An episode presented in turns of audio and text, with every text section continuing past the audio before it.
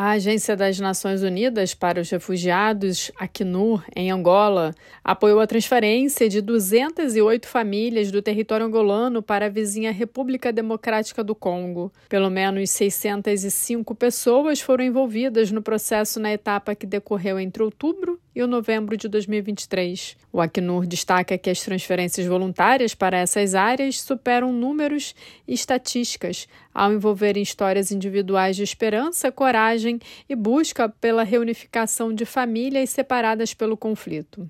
A facilitação do retorno seguro e digno de milhares de refugiados da RD Congo é tida como uma onda de esperança após a jornada que partiu do campo de Lóvoa, na província de Lunda Norte, do local já foram repatriados mais de 4 mil refugiados congoleses para sua terra natal.